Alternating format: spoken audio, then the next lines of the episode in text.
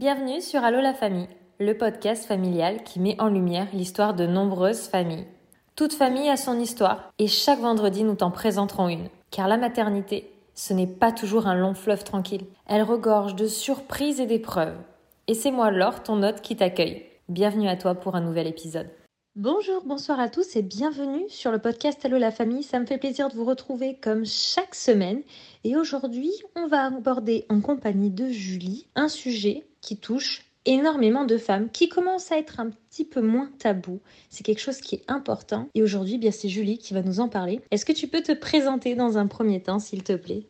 Bonjour, bonsoir à tous. Je m'appelle Julie, j'ai 23 ans et je suis atteinte d'endométriose comme des millions de femmes. Je fais des études d'anglais lettres modernes et je donne des cours particuliers en ligne.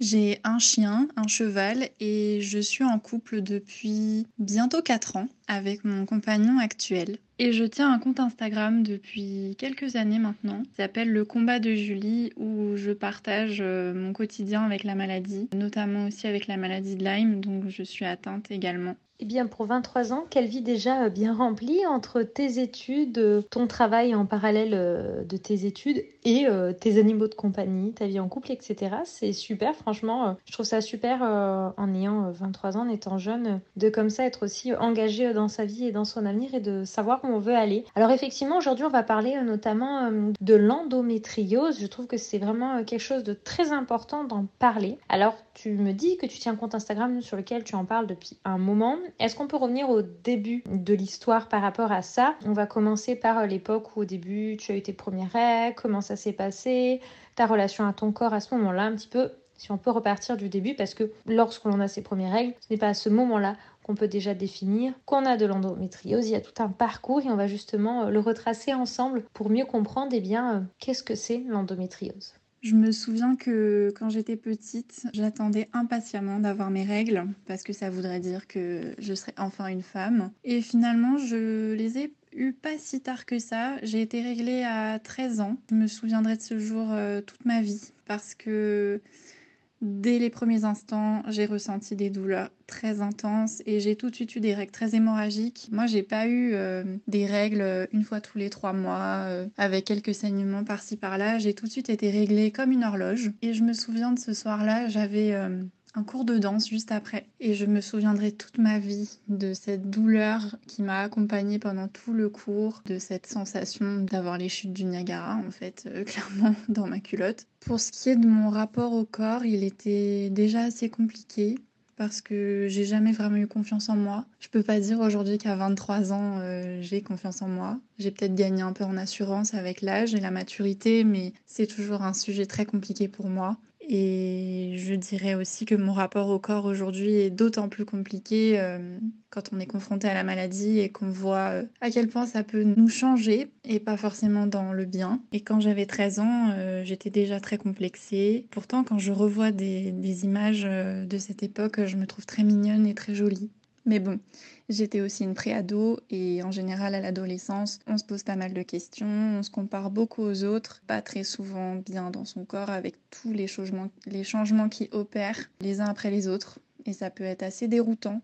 Mais jamais de ma vie j'aurais pu euh, imaginer euh, que ben, en fait j'étais atteinte euh, de cette maladie qui est l'endométriose parce que on me disait que c'était normal d'avoir mal pendant ses règles, que ma mère c'était pareil, qu'elle a beaucoup souffert, qu'elle avait des règles hémorragiques, que ma grand-mère c'était pareil. Donc en fait, euh, on a normalisé ma douleur dès le départ. Mais j'avais tellement mal que on m'a mis sous pilule euh, à même pas 14 ans, ce que je trouve hyper tôt. J'ai quand même été tranquille après jusqu'à mes 20 ans. Je pense qu'on se souvient tous toutes, parce que pour le coup, ça concerne que les femmes, de nos euh, premières règles, ce, déclenchement quand c'est arrivé. Et effectivement, euh, parce que ça remonte pour toi il y a 10 ans, puisque tu as 23 ans, à ce moment-là, euh, l'endométriose, je, pense, on ne nous en parlait pas. Moi, il y a 10 ans en arrière, ça fait plus que 10 ans maintenant que j'ai mes règles, parce que je suis un petit peu plus âgée que toi, on ne parlait absolument pas de ça. Les règles, c'était la norme, ça faisait mal T'avais pas de chance, elles duraient beaucoup, elles étaient hyper abondantes. T'avais de la chance et ça durait pas longtemps. Et on était toutes complètement différentes avec à surveiller nos tâches aux fesses, etc. Je pense que t'as connu ça aussi. C'est quelque chose euh, de pas très agréable qu'on se le dise au final. eh bien, tu sais qu'au final, moi aussi, alors moi c'était plus tard que toi, c'est à mes... Je crois que j'avais pas encore officiellement 16 ans quand j'ai pris une pilule parce que règles très abondantes, très douloureuses. Et tu vois, jusqu'à ce que tu m'en parles, j'avais pas fait le lien. Que effectivement, à l'époque, on nous mettait tôt sous pilule justement face à ces règles quand on était euh, douloureuse. Mais dans mon cas, moi, c'est pas l'endométriose. Donc tu me dis que tu as été tranquille jusqu'à tes 20 ans, ce qui veut dire que jusqu'à tes 20 ans, tu t'es au final pas trop posé de questions. Quand est-ce que tu t'es dit, soit il faut que je consulte, c'est pas normal, ou est-ce que un médecin t'a peut-être signalé qu'il y avait quelque chose à, pousser un petit peu plus loin des examens? Oui, j'ai vraiment été tranquille jusqu'à mes 20 ans. Après, je peux pas dire que j'avais zéro douleur, mais j'arrivais à gérer avec euh, une bouillotte, euh, du ibuprofène. Et ça passait. Disons que les deux, trois premiers jours étaient plutôt douloureux, mais ça n'avait strictement rien à voir avec ce que c'était avant la pilule. Alors finalement, c'est un peu compliqué. En gros, j'ai commencé à avoir une douleur très importante qui me réveillait même la nuit au niveau du flanc gauche, donc pas vraiment de douleur euh, pelvienne, hein. euh, c'était peut-être limite une douleur plutôt rénale. Et en fait, il s'est avéré que j'avais un, juste un kyste euh, fonctionnel à l'ovaire gauche qui est parti de lui-même. Mais à côté de ça, j'avais une infection urinaire très récidivante. J'y ai toujours été très sujette depuis que je suis toute petite. Et il y a aussi la maladie de Lyme aussi à côté qui peut jouer. Mais du coup, moi, j'étais vraiment focalisée sur les infections urinaires et je pensais absolument pas à ça. Puis, c'est vrai que ça faisait quelques mois que mes cycles étaient à nouveau plutôt douloureux, que plus les mois passaient, plus j'avais de douleurs. Et puis vraiment, ça m'a mis la puce à l'oreille quand j'ai eu des douleurs pendant les rapports sexuels. Et en fait, quand j'ai été voir une gynéco euh, lambda, parce que j'habitais à Paris à ce moment-là, donc ce n'était pas ma, gynéco euh, que je voyais quand j'étais ado, euh, c'était vraiment une gynéco que j'ai trouvée euh, sur Doctolib, celle qui avait un rendez-vous le plus tôt possible parce que ça devenait vraiment gênant, notamment au travail. Donc elle m'a fait une échographie, elle a trouvé un kyste, j'ai eu un traitement hormonal pendant trois mois et elle m'avait dit quand même qu'il faudrait faire une IRM pour l'endométriose parce que les symptômes que je décrivais étaient assez concordants. Finalement, à la fin du traitement hormonal, les douleurs n'ont absolument pas diminué, le kyste est effectivement parti, mais en fait ça n'a fait que s'empirer. Et pour le coup, quand je suis revenue la voir, c'est même moi qui ai dû insister pour avoir l'ordonnance euh, pour l'IRM car elle a jugé que ce n'était plus utile. Et moi, entre-temps, je me suis beaucoup renseignée parce que vu les symptômes qui explosaient, bah, littéralement, je ne pouvais plus du tout avoir de vie intime avec mon copain. Et là, je me suis dit, il y a un problème. Et est-ce que, outre cette gynécologue qui euh, t'a mis euh, la puce à l'oreille par rapport aux symptômes, qui t'a peut-être mis un mot, voilà, faudrait peut-être faire euh, des examens supplémentaires par rapport à l'endométriose. C'était un terme que tu avais déjà entendu parler ou absolument pas Et du coup, euh, bah, tu nous as dit voilà, tu allais faire beaucoup de recherches entre temps. Est-ce que c'est un sujet que tu avais peut-être déjà abordé avec des amis de ton entourage? Je sais que des fois, entre amis, on peut discuter en disant ouais, en ce moment, euh, si ça, voilà, des choses des fois un peu plus intimes avec nos amis les plus proches et qui du coup peut-être t'avaient dit tiens, c'est pas normal ou d'autres qui vivaient peut-être la même chose, mais sans avoir mis de mots. C'était, ça donnait quoi à ce niveau-là? Alors, j'en avais déjà entendu parler peut-être quelques années seulement avant. Et surtout, j'y étais très sensibilisée parce que vu que sur mon compte Instagram euh, pour la maladie, je suis beaucoup de personnes qui ont des maladies chroniques, pas que la maladie de Lyme. Donc forcément, j'ai commencé à en suivre qui ont la fibromyalgie, qui ont l'endométriose, qui ont la polyarthrite, etc. Donc euh, j'ai quand même vu pas mal de comptes sur l'endométriose euh, fleurir entre temps et du coup, je m'y étais déjà pas mal intéressée. Mais à ce moment-là, je pensais pas du tout en ce qui me concerne, quoi. Pour moi, c'était c'était impensable. Et à partir du moment où elle m'en a parlé, là j'ai commencé un peu à paniquer parce que justement je connaissais les symptômes et c'est vrai que en y réfléchissant ben je me suis rendu compte qu'il y avait quand même pas mal de symptômes qui commençaient à coller et j'ai commencé à beaucoup me renseigner, à beaucoup lire et surtout à contacter euh, plein d'endo girls sur Instagram qui se reconnaîtront sûrement vu qu'il y en a qui sont devenus des amis aujourd'hui et que j'ai harcelé de questions littéralement. Alors, est-ce qu'on peut faire juste une petite parenthèse? Parce que du coup l'endométriose maintenant c'est un sujet qui est moins tabou.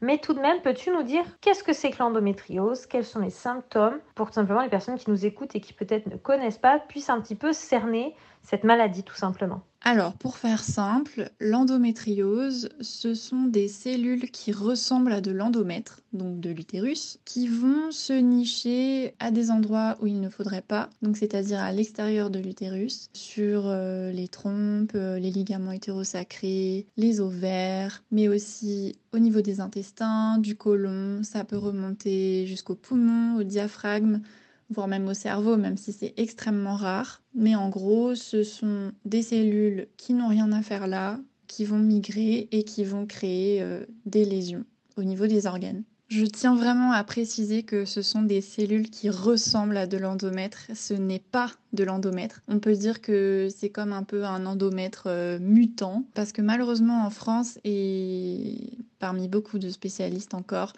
on véhicule la mauvaise définition de l'endométriose qui pose beaucoup de problèmes du coup dans la prise en charge parce que par exemple on donne énormément la pilule. Alors pour certaines femmes ça fonctionne et pour d'autres ça ne fonctionne pas. Et ça s'explique aussi par le fait que ce n'est pas de l'endomètre, donc ce n'est pas une maladie qui dépend uniquement des règles en fait. C'est beaucoup plus complexe que ça. Et malheureusement, à part quelques pistes, on n'en sait pas beaucoup plus pour le moment. Alors moi, au niveau des symptômes, ça s'est vite enchaîné. Hein. Au début, c'était des douleurs pelviennes euh, très intenses pendant les règles, puis j'ai commencé à avoir mal en dehors des règles, des douleurs très importantes pendant les rapports sexuels qui les ont rendues euh, vraiment impossibles pendant presque deux ans. J'ai ensuite eu une sciatique qui est directement liée à l'endométriose. Euh, c'est mon chirurgien qui me l'a confirmé, tout simplement parce que j'avais une atteinte sur le ligament utérosacré droit et que le nerf sciatique passe pas loin. Donc en fait, euh, ça irrite des petits nerfs et du coup, ben, j'avais une sciatique euh, à la jambe droite euh, permanente. Du coup, j'avais beaucoup de mal à m'asseoir, beaucoup de mal à rester debout. Ça donne également des problèmes digestifs, donc ça peut être la constipation, les diarrhées, une alternance. Moi, c'était plutôt une alternance et ça me déclenchait de grosses crises digestives. Ce que j'appelle des crises digestives, c'est vraiment quand j'ai les douleurs intestinales plus les douleurs pelviennes euh, qui sont cumulées et c'est vraiment l'enfer sur Terre. J'ai aussi eu des problèmes euh, pour faire pipi, des, des douleurs atroces pour aller aux toilettes. On a eu aussi énormément de mal à bloquer mes règles parce que justement ce qu'on fait généralement pour essayer de soulager un peu parce que généralement les douleurs sont plus importantes pendant les règles même si moi clairement c'était devenu quotidien, j'étais à 4-5 crises de douleur par semaine. C'était vraiment horrible et je ne savais plus comment faire. Et donc ce qu'on fait c'est qu'on donne la pilule en continu pour bloquer les règles. Sauf que moi, tant que je n'ai pas été opérée en fait, aucune pilule en continu n'a réussi à stopper mes règles. C'était même pire. J'ai même été sous ménopause artificielle pendant trois mois et ça n'a pas suffi. Et petite précision, au niveau de la sciatique, en fait, euh, j'avais ce qu'on appelle des douleurs neuropathiques, c'est-à-dire des douleurs au niveau des nerfs parce qu'ils sont irrités ou parce qu'il y a un dérèglement au niveau du système euh, de la douleur dans le cerveau. Bon, c'est un peu complexe, mais l'endométriose, on n'en parle pas assez peut donner des douleurs neuropathiques et peut aussi donner, enfin créer des atteintes euh, réelles au niveau des nerfs. j'ai plusieurs copines dont c'est le cas, malheureusement.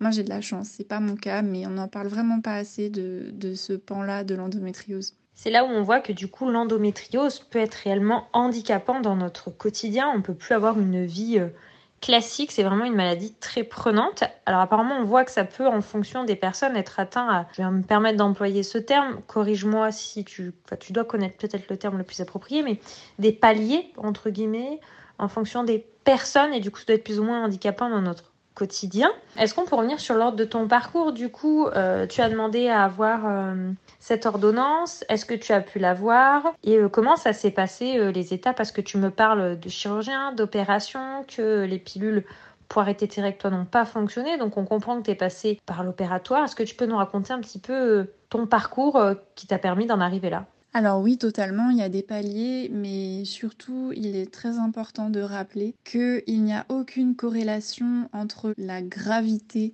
de la maladie et euh, les douleurs qu'on peut ressentir. On peut vraiment être à un stade 1, même si sincèrement les stades, euh, c'est plus euh, une manière de parler entre chirurgiens, on les utilise plus vraiment les stades selon le niveau de lésion, la taille, euh, les endroits, etc. Mais pour faire simple, on peut être un stade 1 et avoir des douleurs absolument atroces tous les jours, comme être un stade 4 et le vivre très bien, ne pas avoir de douleurs ou très peu, ou que pendant les règles. Ça dépend de chaque femme et ça n'a vraiment rien à voir avec la gravité de la maladie. Il suffit juste qu'une lésion soit très mal placée comme c'était mon cas, pour que ce soit euh, extrêmement douloureux, même si au final il n'y a pas grand-chose, entre guillemets. Ça n'a vraiment aucun rapport et ça dépend aussi évidemment de la sensibilité de chacune. On n'a pas tous la même tolérance à la douleur, euh, etc. Alors, pour résumer, parce que c'est très compliqué, et encore, je trouve que j'ai un parcours plutôt simple, entre guillemets, ou peut-être pas simple, mais plus court, parce qu'il faut rappeler quand même que l'errance médicale pour l'endométriose en France est en moyenne de 7 ans. Moi, ça a mis 2 ans, donc je m'estime quand même chanceuse de ce côté-là. Alors, j'ai fait ma première IRM dans un centre euh, expert parce que la gynécologue m'avait conseillé, m'avait envoyé euh, dans ce centre euh, très connu parisien parce qu'elle m'avait dit qu'il fallait absolument que les spécialistes soient formés pour pouvoir lire les images parce que si on ne sait pas lire correctement ce genre d'image qui peut être assez difficile à lire, on peut passer à côté en fait. Donc je suis allée dans ce centre très réputé donc j'ai passé l'IRM, bah, j'ai été très déçue. La gynécologue sur qui je suis tombée m'a dit euh, texto, je ne peux pas vous dire si vous avez de l'endométriose.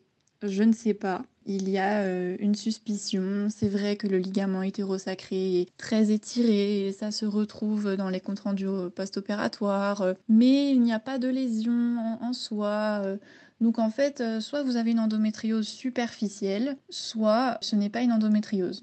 Donc je suis vraiment ressortie de là euh, avec mille et une questions. En plus, bah, j'ai attendu six mois pour la faire cette euh, IRM, donc j'ai eu le temps de me renseigner, de me rendre compte que je cochais vraiment toutes les cases de la maladie et surtout de voir euh, les symptômes s'aggraver de jour en jour et de semaine en semaine. Et cette gynécologue m'a juste dit écoutez, prenez la pilule en continu et tant que vous prendrez la pilule, euh, tout ira bien. Réponse qui ne m'a absolument pas euh, satisfaite. Je pense parce que déjà j'avais déjà une certaine expérience euh, du domaine médical avec la maladie de Lyme, le diagnostic, tout ça, qui a été difficile. Ça m'a pas plu du tout parce que en soi on me donne une solution entre guillemets, mais on ne me dit pas ce que j'ai. Et en plus ma première question, parce que c'est un désir très fort euh, dans ma vie d'avoir des enfants, je me suis dit, ok, mais le jour où j'arrête la pilule pour avoir des enfants, comment ça va se passer? Je vais souffrir comme pas possible tous les mois jusqu'à tomber enceinte? Mais c'est juste impensable en fait. Je me suis donc tournée vers un autre hôpital parisien très réputé pour l'endométriose. J'ai fait une échographie. On n'a pas vu euh, grand chose de plus. On a vu la même chose qu'à l'IRM. On m'a dit qu'effectivement c'était très douteux et on m'a prescrit une pilule en continu. Et puis après, bon, j'ai enchaîné plusieurs euh, spécialistes très réputés, euh,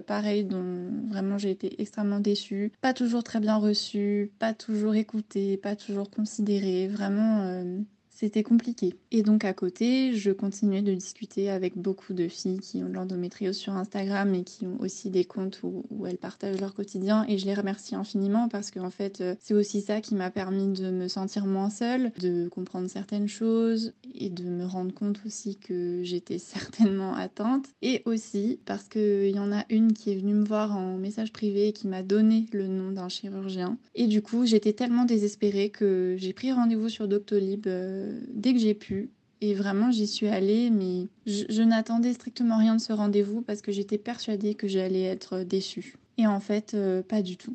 J'ai trouvé euh, mon sauveur, littéralement. En plus, euh, j'étais en pleine ménopause artificielle, donc si vous savez ce qu'est la ménopause, ben là c'est fait artificiellement avec une injection qui va en gros arrêter l'activité des ovaires et qui met le corps en ménopause. Et donc du coup, on a tous les désagréments qui vont avec, notamment les sautes d'humeur, les bouffées de chaleur, toutes les choses très sympathiques. Et donc du coup, euh, psychologiquement, euh, ça devenait vraiment compliqué. Et lui, dès le départ, il m'a dit qu'effectivement, après tout ce que j'ai testé, tous les mois, je changeais de pilule, ça n'allait jamais. J'étais à des doses d'antidouleurs par jour, mais je prenais ces cocktails euh, c'était juste plus possible, c'était quotidien. Euh, j'avais ma bouillotte euh, vissée au ventre H24 euh, nuit et jour. Le TENS aussi, c'est un appareil d'électrostimulation qui permet de gérer un peu mieux les douleurs entre guillemets. Je pouvais plus m'asseoir, je pouvais plus être debout. Et en fait, euh, lui m'a directement parlé de l'opération parce que j'ai vraiment essayé beaucoup de choses. Et aussi parce que entre temps, euh, juste avant de voir ce gynécologue là, tout, ce que je raconte, euh, ça s'est passé pendant un an, hein, les examens, les spécialistes, tout ça. Et en fait, j'ai redéménagé dans ma ville natale et je suis retournée voir ma gynécologue du tout début euh, vraiment, j'étais désespérée et elle m'a refait faire une IRM. Donc j'ai refait une IRM un an après, où là, on a vu quand même des lésions, mais c'était toujours pas grand-chose. donc j'étais pas prise au sérieux ou alors il fallait juste que je prenne la pilule. Et elle, elle m'a mis la ménopause artificielle parce que j'étais vraiment, euh, j'en pouvais plus. Malheureusement, ça n'a pas fonctionné sur moi. Et donc j'arrive chez ce, chirurgien qui me parle euh, d'une célioscopie exploratrice en fait, parce qu'il m'a dit c'est pas parce qu'on voit pas grand chose à l'IRM qu'il n'y a rien. Et il avait raison. Et puis il m'a fait faire aussi une batterie d'examens euh, assez important pour vérifier que j'avais pas euh, des atteintes digestives, des atteintes plus graves dont il fallait avoir connaissance avant d'opérer. Et pendant tout ce temps, si mes calculs sont bons par rapport à ce que tu m'as dit au début, tu es en couple, là, tu l'as dit, d'un point de vue relation intime, c'est euh, extrêmement compliqué. Comment tu le vis euh, dans ton couple, etc. Comment vous communiquez autour de ça? Est-ce que ton conjoint est capable de le comprendre, d'en tenir compte Ou est-ce que c'est peut-être un sujet de dispute? Parce que malheureusement, euh, ça peut aussi être le cas parce que des fois la personne en face n'entend pas, ne comprend pas, parce que bah, dans ton cas, les médecins disent oui, peut-être, peut-être que oui, peut-être que non. Ça peut être un sujet délicat. Comment vous gérez ça d'un point de vue couple? Parce que bah, ça, peut, ça peut y jouer hein, l'endométriose dessus. Alors, avec mon compagnon, on s'est mis ensemble en juillet 2018. Et les symptômes ont vraiment commencé en décembre 2018, euh, quand je parlais d'infection urinaire à répétition, tout ça, et la douleur euh, que j'ai eue. Euh, oui, c'était décembre 2018, janvier 2019. Et donc du coup, bah, notre relation était assez récente quand même. Mais en fait, ça n'a jamais été un sujet de dispute. Je pense déjà parce que dès le départ, euh, j'ai été honnête parce qu'avant l'endométriose, enfin, j'ai aussi la maladie de Lyme, euh, toujours euh, actuellement. Et c'était déjà très compliqué à l'époque. Donc en fait, j'ai tout de suite été honnête avec lui. Il savait très bien dans quoi il s'embarquait avec moi. Donc disons que on savait déjà euh, gérer une, première maladie, l'aspect maladie dans, dans, notre vie. Donc je pense que ça a peut-être été plus simple même si en même temps c'est très compliqué euh, quand on a déjà une maladie et qu'on nous en annonce une deuxième. Mais ça n'a jamais été un sujet de dispute, il a toujours été très compréhensif. Euh, vraiment, euh, c'est un soutien incroyable dans ma vie. C'est mon pilier. Il le vivait mal, évidemment, mais moi je le vivais d'autant plus mal parce que je culpabilisais tellement. Mais il ne m'a jamais mis la pression par rapport à ça. Il m'a toujours dit que c'était pas le plus important dans notre couple, même si évidemment la vie intime dans un couple c'est très mais il m'a jamais euh, vraiment mis la pression avec ça, dans le sens où c'était vraiment important. Euh, c'est plutôt moi qui me mettais la pression toute seule parce que j'avais l'impression bah, de pas le satisfaire. Et puis en fait, c'était limite moi, des fois, qui lui disais non, non, t'inquiète pas, ça va aller, euh, j'ai pas mal, etc. Et au final, à chaque fois, ça finissait en larmes, pliées en quatre. Donc c'était pas la peine. Et dans notre relation en général, on a toujours énormément communiqué dès, le premier jour en fait. Donc on a toujours parlé des, sujets même euh, les plus difficiles et pour ça aussi, euh, on l'a fait énormément. On a beaucoup discuté, on a essayé de trouver euh, d'autres solutions, d'autres manières de faire. Bon, dans mon cas, même comme ça, c'était pas possible. Je vous fais pas de dessin, mais non, il a jamais été lourd avec ça. Bien au contraire, et je sais que là-dessus j'ai une chance énorme parce que je vois plein de filles euh, malheureusement qui, se font plaquer par leurs copains à cause de ça et de l'endométriose. En gros, il m'a toujours dit ta santé avant tout.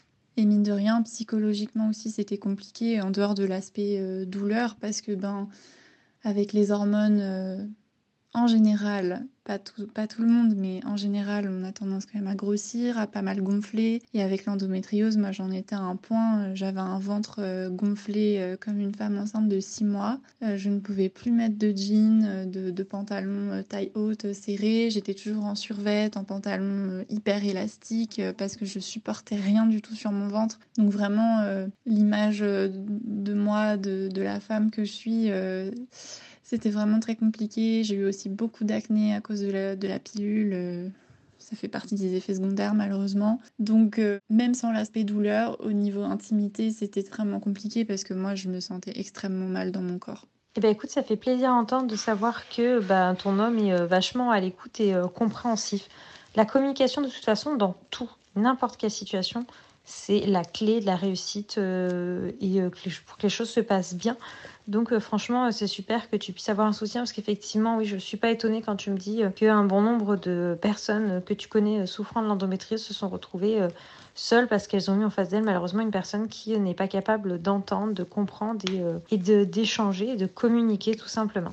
Et alors, du coup, on revient sur euh, ton chirurgien qui euh, te fait pousser des examens supplémentaires. Et donc, comment ça se passe la suite? Puisque tu m'as dit que tu t'es fait opérer. Alors, je ne savais même pas, tu vois, comme quoi on apprend toujours plein de choses qu'on pouvait se faire opérer. En quoi ça consiste? Comment ça fonctionne? Est-ce que du coup, une fois que la zone est opérée et qu'on a enlevé, tu sais, euh, cet endomètre qui s'est euh, fabriqué au mauvais endroit, un endomètre mutant, j'ai bien enregistré, est-ce que ça se refabrique ou une fois que la zone, on a retiré ça, euh, la zone est, est tranquille et n'aura pas de nouveau de problème alors oui, la décision d'opérer a été prise en février 2021 et j'ai été opérée qu'en juin 2021 parce que le Covid est passé par là et l'attente a été très très très très longue. Oui, l'endométriose s'opère. Je ne dirais pas que c'est la meilleure manière d'être soulagée, mais il y a quand même beaucoup de personnes qui passent euh, par la chirurgie, même si en général les spécialistes refusent d'opérer euh, si on n'a pas encore eu d'enfant, si on est vraiment trop jeune donc c'était mon cas. Et du coup, personne ne voulait m'opérer. En fait, euh, l'idée, c'est d'opérer pour pouvoir permettre plus facilement de tomber enceinte, parce que malheureusement, l'endométriose est la première cause d'infertilité en France. Mais toutes les femmes ne sont pas infertiles à cause de l'endométriose. Toutes les femmes ne doivent pas forcément passer par la PMA. Tout dépend du type d'endométriose qu'on a. Généralement, l'endométriose ovarienne, donc qui va se mettre sur les ovaires, malheureusement, va poser problème. Mais il y a d'autres types d'endométriose, comme celle que j'ai par exemple, qui est beaucoup plus située euh, derrière l'utérus, euh, qui ne touche absolument pas les organes en rapport avec la fertilité même si l'inflammation peut quand même altérer la, fertilité. Donc en fait, euh, je ne sais pas, vu que je n'ai pas encore essayé d'avoir d'enfants, mais a priori, euh, ma fertilité n'est pas du tout altérée à cause de l'endométriose. Mais généralement, on priorise les femmes qui ont un projet d'enfant euh, à court terme pour les opérer. Moi, on me disait que j'étais trop jeune et que la pilule allait marcher, ce qui n'a pas été le cas. Donc j'ai beaucoup de chance aussi d'être tombée sur un chirurgien qui a accepté de m'opérer. Disons qu'en théorie, ça dépend un peu de la technique d'opération qui est utilisée, c'est-à-dire que soit on, utilise la résection des lésions, c'est-à-dire qu'on va enlever la lésion, mais on n'enlève pas la racine pour euh, essayer de préserver les ovaires, euh, ne pas trop abîmer les organes, etc.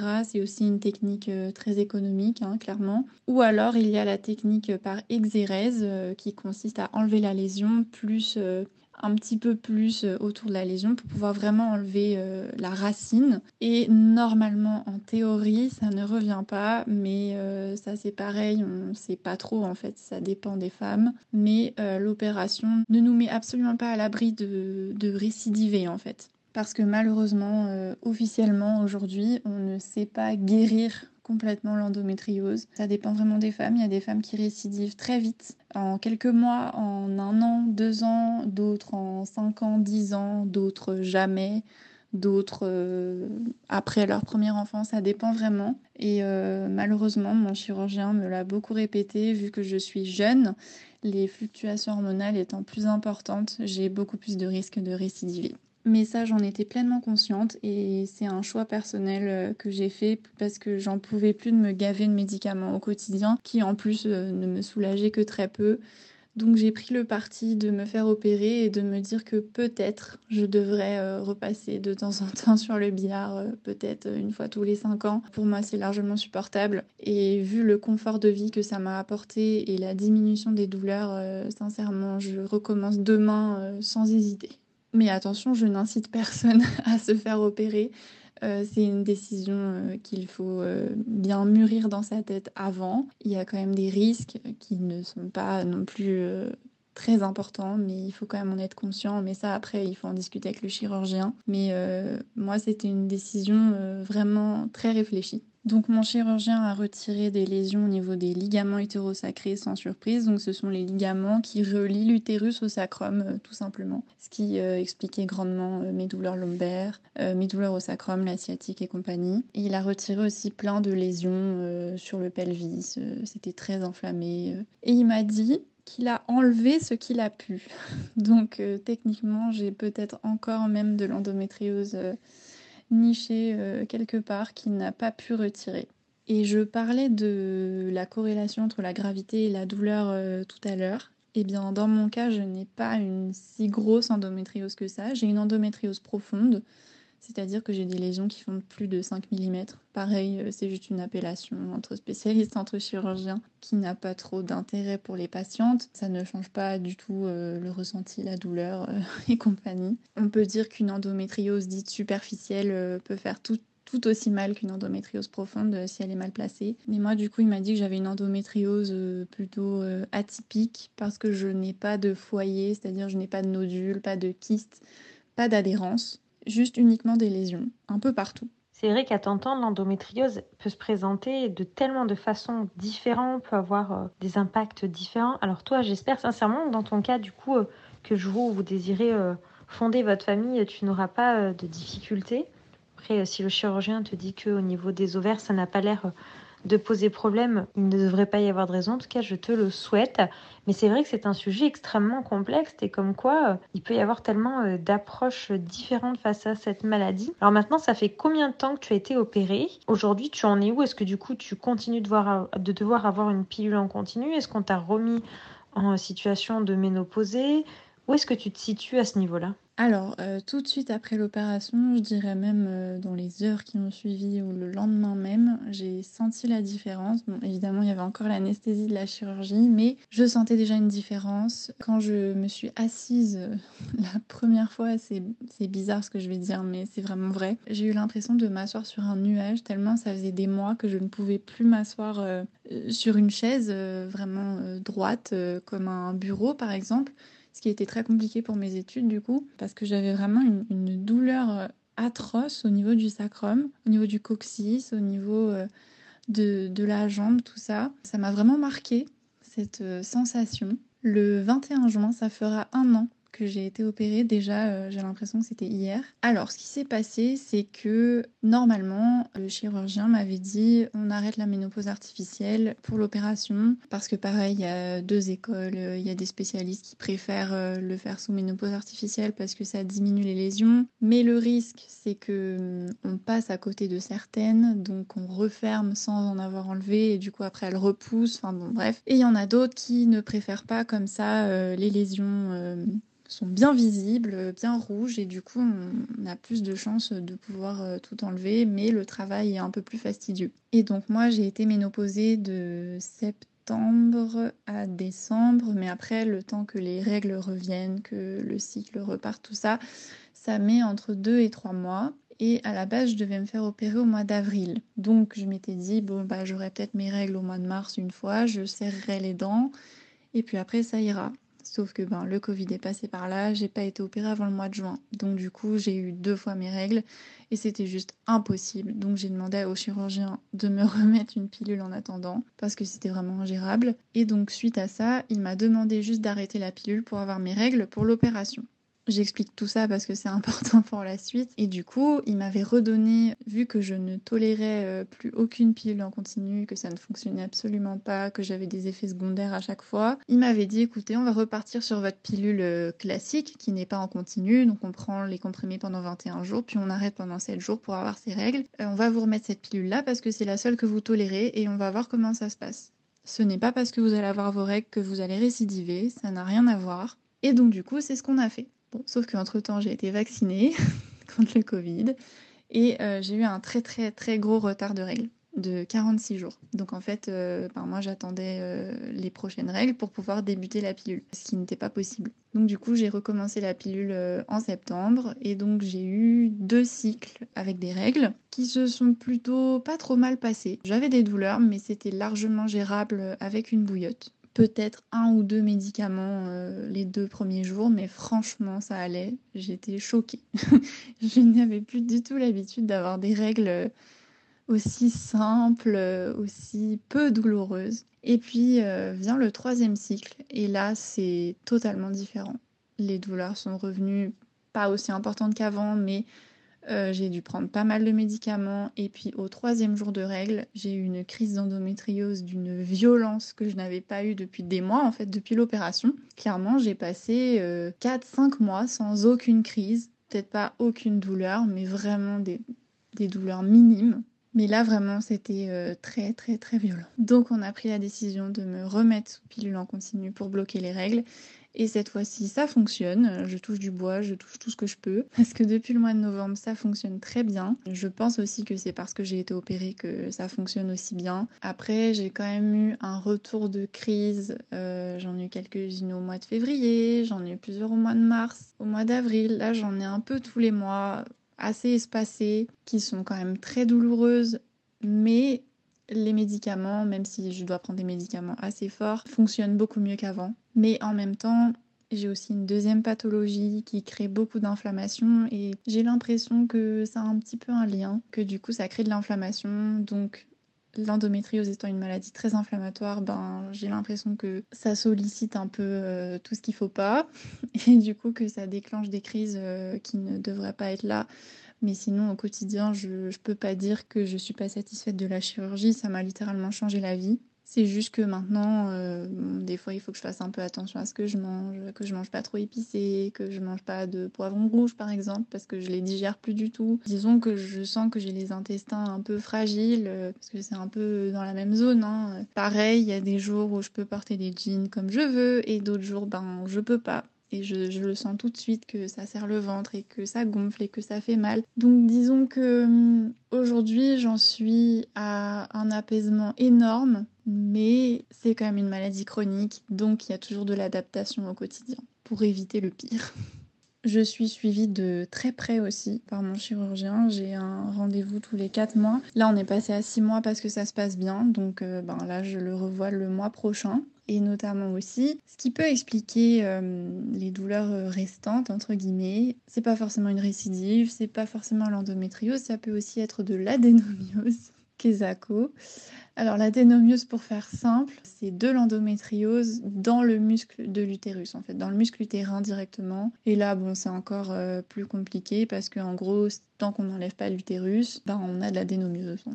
Et enlever l'utérus, ça ne guérira que l'adénomiose et pas l'endométriose, parce que ce sont deux choses différentes.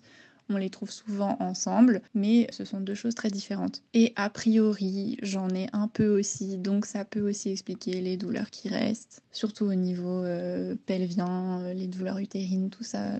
Ça peut s'expliquer par ça, mais j'ai de la chance. Euh, moi, c'est pas non plus très développé. Parce que l'adénomiose, euh, ben, c'est aussi très compliqué, ça peut euh, engendrer des fausses couches, forcément vu que c'est dans l'utérus, tout ce qui, tout ce qui permet d'accueillir un bébé, forcément. Ça donne des règles hémorragiques, des règles très douloureuses, un peu les mêmes symptômes que l'endométriose en soi.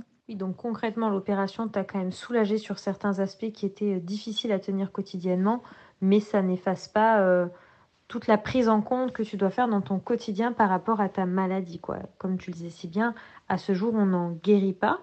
On peut avoir euh, une vie beaucoup plus légère, ça dépend en plus des personnes. Et du coup, comment tu te projettes euh, sur les années à venir? Parce que par rapport à justement ce que tu me dis, qui peut provoquer euh, des fausses couches, des difficultés pour les grossesses, comment tu imagines ta vie Est-ce que tu t'imagines du coup fonder une vie de famille? Peut-être essayer rapidement par rapport au fait que peut-être les difficultés vont être longues pour le parcours? Est-ce que tu te dis que tu verras ça plus tard parce que pour le moment tu n'as pas envie de t'y confronter et que peut-être tu n'es pas prête encore à cet aspect-là Ou que du coup tu n'as peut-être pas du tout envie, peut-être rien à avec ton endométriose ou peut-être que ça influe justement sur le fait que tu n'as peut-être pas envie de, fonder ta famille parce que ben, voilà, ta maladie va peut-être rendre les choses compliquées qu'au final euh, vous êtes très bien ainsi. Je me permets de te poser la question parce que je pense que forcément le sujet de la famille euh, de fonder une famille doit se poser quand on est face à une maladie qui peut rendre les choses et le parcours compliqués.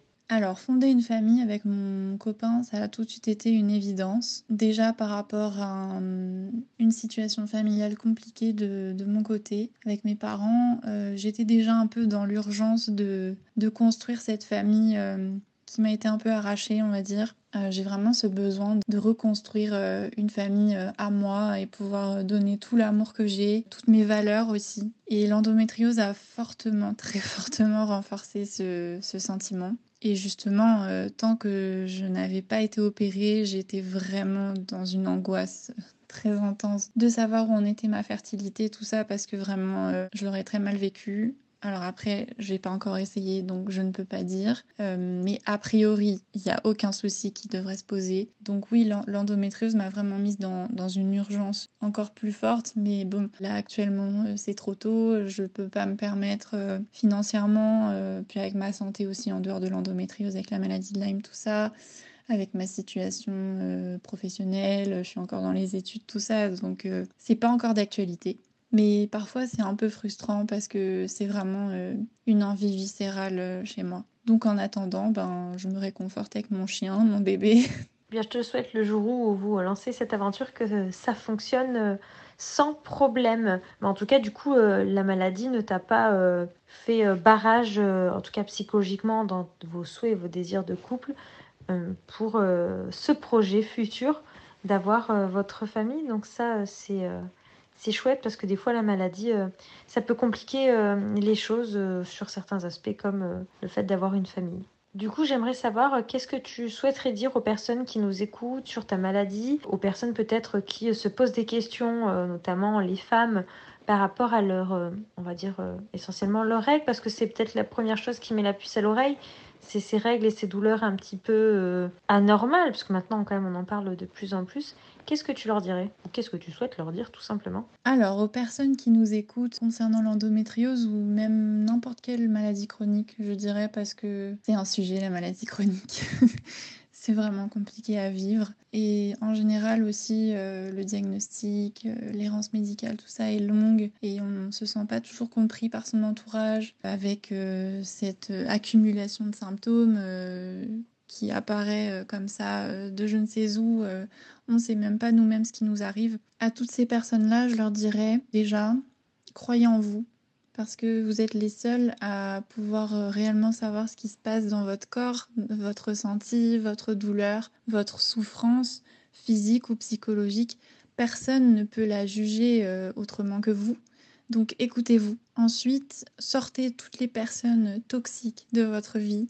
Entourez-vous de personnes bienveillantes, à l'écoute, qui essayent de vous comprendre, même si elles ne vivent pas ce que vous vivez, donc elles ne pourront jamais réellement comprendre à 100%, mais elles essaient de se mettre à votre place. Et ça, c'est hyper important et c'est pas donné à tout le monde, malheureusement, euh, de, savoir le faire et de, de soutenir une personne euh, complètement euh, avec son cœur, quoi. Et concernant les femmes qui se posent des questions, qui pensent peut-être être atteintes d'endométriose, ou qui ont peut-être une sœur, une amie, une mère, une cousine qui se pose des questions, qui, qui est atteinte et qui le vit mal, je ne sais pas, et que vous posez des questions sur euh, comment la soutenir, comment l'aider. Alors déjà, j'aimerais le crier haut et fort. les règles, c'est normal pas la douleur, qu'on soit bien clair. Il faut arrêter de banaliser la douleur des femmes. On nous apprend euh, à avoir mal en fait. Donc on finit par intérioriser cette douleur parce que depuis toute petite, on entend que les règles c'est normal, que ça fait mal, que l'accouchement ça fait mal aussi et que c'est normal. Sauf qu'il ne faut pas la banaliser cette douleur parce qu'elle peut cacher euh, des maladies pas très rigolotes. Donc surtout, n'hésitez pas à consulter un gynécologue qui saura euh, vous orienter et vous prescrire euh, des examens supplémentaires. Après, je sais qu'il est très compliqué de trouver des, médecins, des spécialistes euh, qui s'y connaissent vraiment. Et pour ça, je vous conseille fortement de vous tourner vers les associations qui, elles, peuvent vous, vous orienter parce qu'elles ont toute une liste de médecins qui ont passé le test, on va dire, et qui ont les compétences nécessaires pour vous aider et qui pourront vous, orienter et vous donner leurs coordonnées. Et un dernier petit message qui vaut euh, encore une fois un peu de manière générale pour toutes les pathologies chroniques, euh, tout ce qui touche aux médicaments, euh, tout ça, mais notamment au niveau de la pilule pour l'endométriose. C'est votre corps et votre choix. La pilule n'est pas forcément une solution, comme je l'ai dit. Moi, par exemple, je ne pourrais pas m'en passer, mais il y a des femmes qui ne la supportent pas pour qui ça ne change rien en fait à leur douleur et qui décident de ne pas prendre la pilule. Et ce n'est pas grave, c'est votre choix. Parce que malheureusement je vois encore trop de femmes qui sont euh, culpabilisées par les médecins parce qu'elles refusent de prendre la pilule. Et il y a même des spécialistes qui refusent de les prendre en charge parce qu'elles ne veulent pas prendre la pilule. Sauf que les hormones ne sont pas forcément la solution, il y a plein d'autres solutions à explorer. Il faut surtout trouver le traitement, la solution, euh, la méthode qui vous convient à vous. C'est bien de se comparer pour euh, essayer de trouver des conseils, des astuces, mais il ne faut pas oublier qu'on est toutes différentes et qu'on ne réagit pas forcément pareil au traitement, à une alimentation euh, anti-inflammatoire, à l'acupuncture, à tout ce qu'on peut essayer d'entreprendre pour essayer de se soulager en fait. Donc pareil, entourez-vous de spécialistes bienveillants, à l'écoute, humains et trouvez euh, les solutions qui vous conviennent, qui vous font du bien. Eh bien, je te remercie Julie pour euh, nous avoir raconté ton histoire, tous euh, ces conseils enfin de podcast pour toutes les femmes qui traversent ou ont des femmes autour d'elles qui traversent ça. Tu as raison, surtout de ne pas, ne pas banaliser la douleur des règles. C'est euh, pas quelque chose de forcément normal. Il y a douleur et douleur. Donc euh, ne pas hésiter à consulter en cas de doute. Et effectivement, auprès des associations, c'est une très bonne chose. Merci beaucoup à toi euh, pour ton histoire et qui sait, peut-être à bientôt dans un prochain épisode. Eh bien, merci à toi alors de me donner l'occasion de témoigner. J'en ai déjà eu quelques-unes, mais peut-être pas aussi euh, grande, j'ai envie de dire, parce que du coup là, euh, ça va quand même toucher pas mal de personnes et tant mieux parce que effectivement, il faut en parler. Malheureusement, ce n'est pas une maladie qui se résume euh, seulement et encore, c'est déjà beaucoup, seulement à des douleurs de règles. Donc je te remercie beaucoup d'en parler